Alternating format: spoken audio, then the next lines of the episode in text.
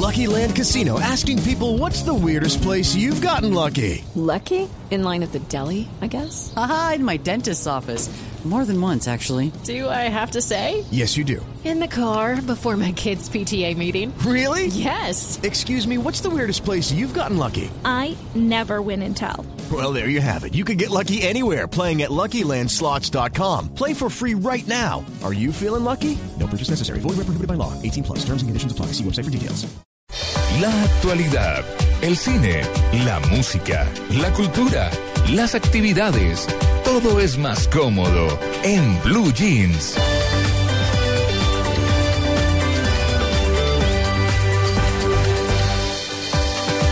6 y 33 minutos de la mañana, las autoridades iniciaron los operativos de seguridad especiales en las carreteras del país, comprendidas en la operación Éxodo de las fiestas navideñas para garantizar la seguridad de los viajeros en estas fechas especiales. Daniela Morales tiene la información.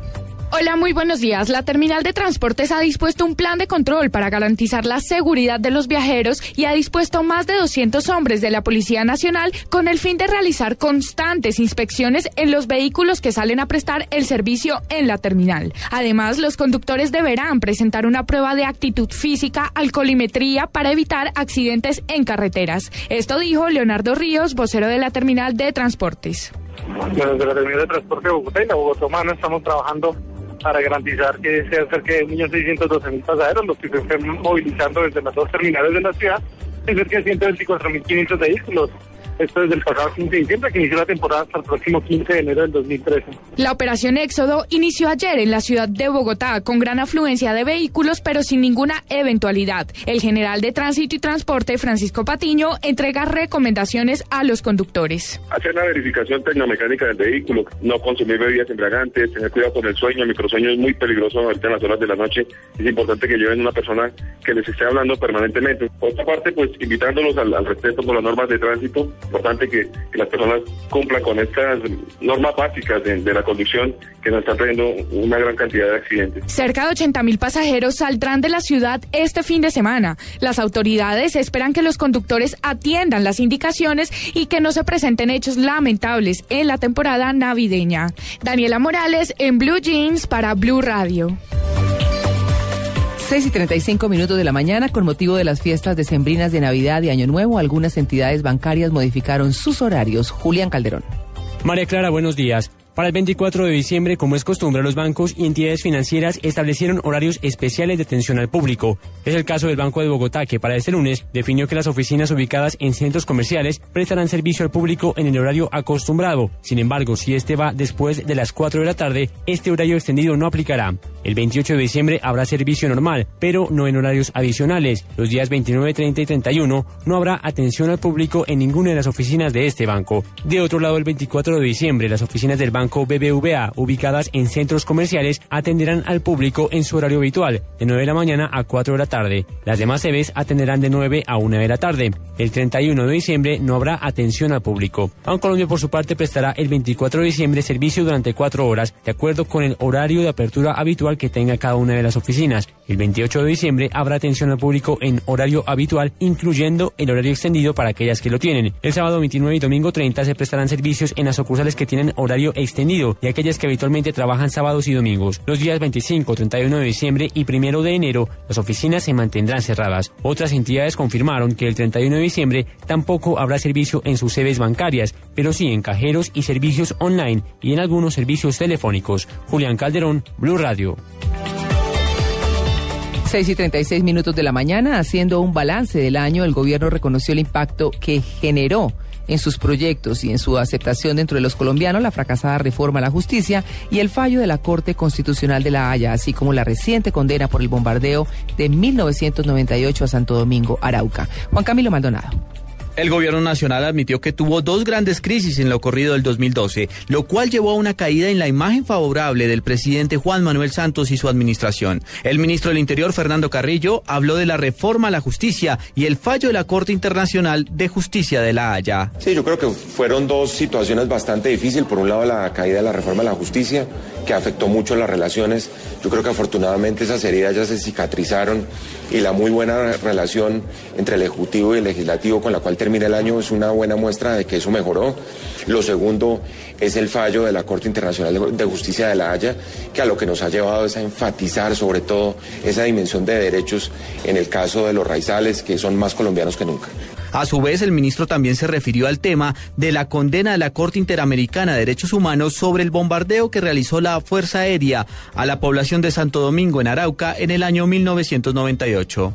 Dijo que se va a emprender una ofensiva diplomática para acercar mucho más a este organismo. Yo creo que es positivo desde el punto de vista del reconocimiento de de las decisiones de nuestra jurisdicción contenciosa administrativa en materia de indemnización. Eh, yo les conté también que existe, además, en este momento una, una digamos que una inquietud de parte de la, de la Corte Interamericana de Derechos Humanos en el sentido de que Colombia pudiera ser sede lo cual demuestra que hay mucha confianza en la política de derechos humanos. Cuando hablamos de Santo Domingo y de todos estos procesos, estamos hablando de cosas que sucedieron hace varios años y que por supuesto no deben repetirse, pero que hacen parte del pasado. Hoy en día estamos hablando de una política pública de derechos humanos, de una fuerza pública que trabaja con unos estándares internacionales importantísimos y por ende yo creo que las cosas han cambiado radicalmente en esa materia al punto que la Corte Interamericana sesionará el año entrante en la ciudad de Medellín y no descarta la posibilidad de tener una sede alterna en Colombia. La más reciente encuesta reveló que la imagen del presidente Juan Manuel Santos registró una caída de 5 puntos porcentuales al pasar del 58 al 53%. Juan Camilo Maldonado en Blue Jeans. Gracias, Juan Camilo. Esta semana que termina le sacó canas a más de uno por la acumulación de basuras que dejó el nuevo modelo de aseo del alcalde de Bogotá, Gustavo Petro. Nuestro periodista Yarid Muñoz nos preparó un resumen de esta caótica situación. María Clara, buenos días. Esta semana se vivió, sobre todo desde la Alcaldía Mayor, uno de los momentos más difíciles y cruciales de lo que lleva en su primer año de gobierno el alcalde Gustavo Petro.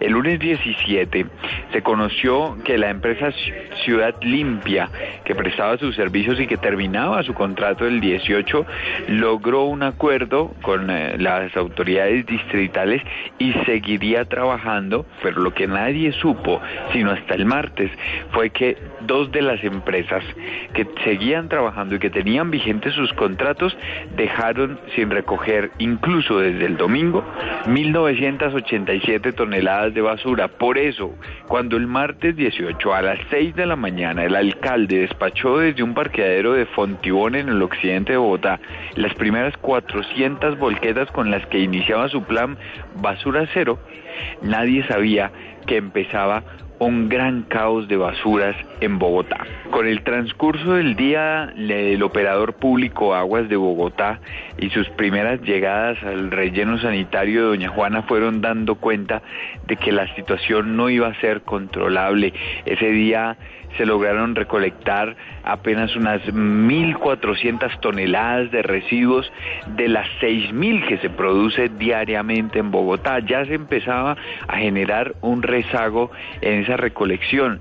El momento más difícil fue el día miércoles, cuando el alcalde tiene que reconocer públicamente que hay una crisis por acumulación de basuras. El alcalde desde el puesto de mando unificado que instaló en la alcaldía mayor reconoce que no va a ser posible, que hay un retraso del 60% en toda la operación, que normalizar el servicio se va a tomar al menos 12 horas y por eso, como una medida de urgencia, se inicia durante toda la tarde y parte de la noche una negociación con dos de las empresas que ya no estaban trabajando, como es el caso de Aseo Capital y Limpieza Metropolitana. A las 11 de la noche se logra el acuerdo, se logra firmar esos contratos bajo las nuevas condiciones del distrito, salen 200 compactadores de basura con personal de estas empresas para intentar recuperar el tiempo perdido. El jueves, evidentemente, se logra aumentar la recolección y el transporte de residuos hacia el relleno sanitario de Doña Juana, pero el alcalde se comprometió al final de la tarde del jueves en vista de que eh, la producción y el transporte de residuos al, al relleno sanitario aumentó a que el viernes 21 se iba a estabilizar toda la operación, como en efecto empezó a ocurrir. Hacia las 6 y 50 de la tarde ya había un promedio de transporte hacia el relleno de 9 mil toneladas de basura, es decir, las 6 mil que se producen diariamente en Bogotá con un excedente de otras 3 mil, pero además con la posibilidad de que durante la noche se pudiera llegar a un récord histórico de 10 mil toneladas transportadas hacia el relleno sanitario de Doña Juana. Así terminó esta dura semana para todos, para los ciudadanos, para la administración, para los operadores, para los trabajadores, para todas las personas. En todas partes había basura. Informó para Blue Jeans Yaris Muñoz. Bueno, completo un- el análisis un- de muy completo, Sí. María Clara, pero un tema también, vi varias críticas en internet, en Twitter, en Facebook, por todo lado, en redes sociales, de que es un tema muy bogotano, es un tema muy de Bogotá y se volvió noticia nacional, Nacional. trascendental. Sí. Pues sí, porque uno en Medellín, uno en Cali, uno en Barranquilla, ¿qué le afecta que en Bogotá haya o no haya basuras? No, y es que es un tema de salud gravísimo. Además, claro. No, pero, yo creo que se afecta, eh, María Clara y Tito, porque pues definitivamente, pues es que es la capital primero, hay mucha gente de todas las ciudades que está viajando a esta ciudad y segundo, pues uno sí se preocupa también porque es una imagen y es un problema de salud, como lo dice María Clara, que podría haberse hecho bastante grande y bastante, digamos, eh, problemática. La problemática pudo haber sido enorme si no se tomaban las medidas rápidamente, porque pues el tema de tener, si por ejemplo llueve y hubiera llovido durante esos días, el problema hubiera sido 100 veces más, más Ay. difícil de resolver. Además, le quiero decir una cosa, viene mucha gente y sale mucha gente de Bogotá. Y eso lo que generan enfermedades. Ayer la página de CMI eh, contaba las enfermedades que se pueden generar a raíz de las basuras. Entonces, desechos alimenticios crudos, cocidos, con microorganismos bacterianos, papel higiénico, plástico, vidrio, sin decir todo lo que contienen estas cosas, y hasta un sofá hacen parte del mundo de la basura. Los desperdicios de la ciudad son pues obviamente focos de infecciones y en su descomposición proliferan hongos, bacterias y microorganismos que afectan la salud. Lo que dice el eh, infectólogo de la Fundación Santa Fe de Bogotá, Guillermo Prada, es que en la basura básicamente hay una combinación de material fecal y de virus. Esa materia fecal tiene parásitos que pueden producir diarrea, dolor de estómago y tiene virus, tienen virus que a su vez pueden producir diarrea y bacteria, eh, pueden producir diarrea y dolor de estómago como la salmonela. Sí, pero el, el tema era, el tema era, es un tema muy de Bogotá. No sé cómo afecta Pero a por- otras ciudades. pero- Es como, como, un, como un tema de Bogotá que obviamente hay que solucionar, es muy peligroso, es muy dañino, afea a la mire, ciudad, todo lo demás. claro. ¿Qué le afecta a una persona en Barranquilla? ¿Qué le afecta a una persona Pues que si viene alguien de Barranquilla y se devuelve, puede pegar todos estos virus y llevárselos y cargárselos. Usted sabe, así venga por avión o por tierra, por donde sea, pues se los lleva y empieza a proliferarlos. Pero eso tal vez sea Yo lo, lo pensaría que es más como un aprendizaje de cómo no se deben hacer el- las cosas. Exacto, ¿no? porque en, dentro de no los...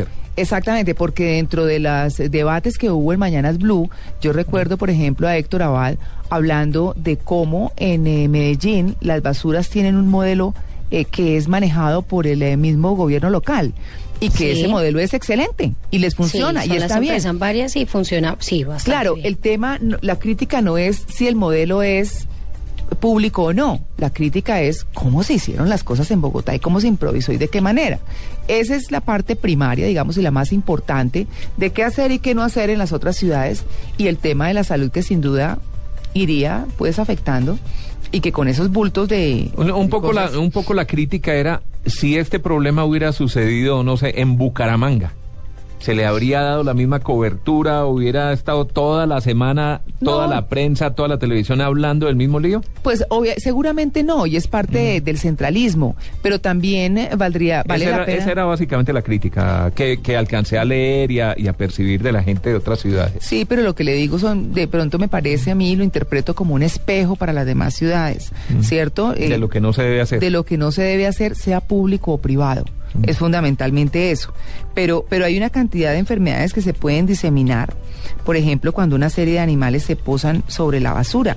Las ratas que llegan a escarbar, por ejemplo, transmiten leptospirosis, una enfermedad hemorrágica que afecta el hígado del riñón. Y así podríamos hablar de muchísimas cosas. Así que, pues sí, es, es un espejo y, y de todas maneras, esta es una ciudad de un de millones, de, la ciudad más grande del país, eh, más que ser la capital, es muy grande. Así que, pues la cosa no, no es tan fácil. Pero bueno, ese es el tema de las basuras y seguimos con las noticias. La última que tenemos de nuestros periodistas de Blue Radio.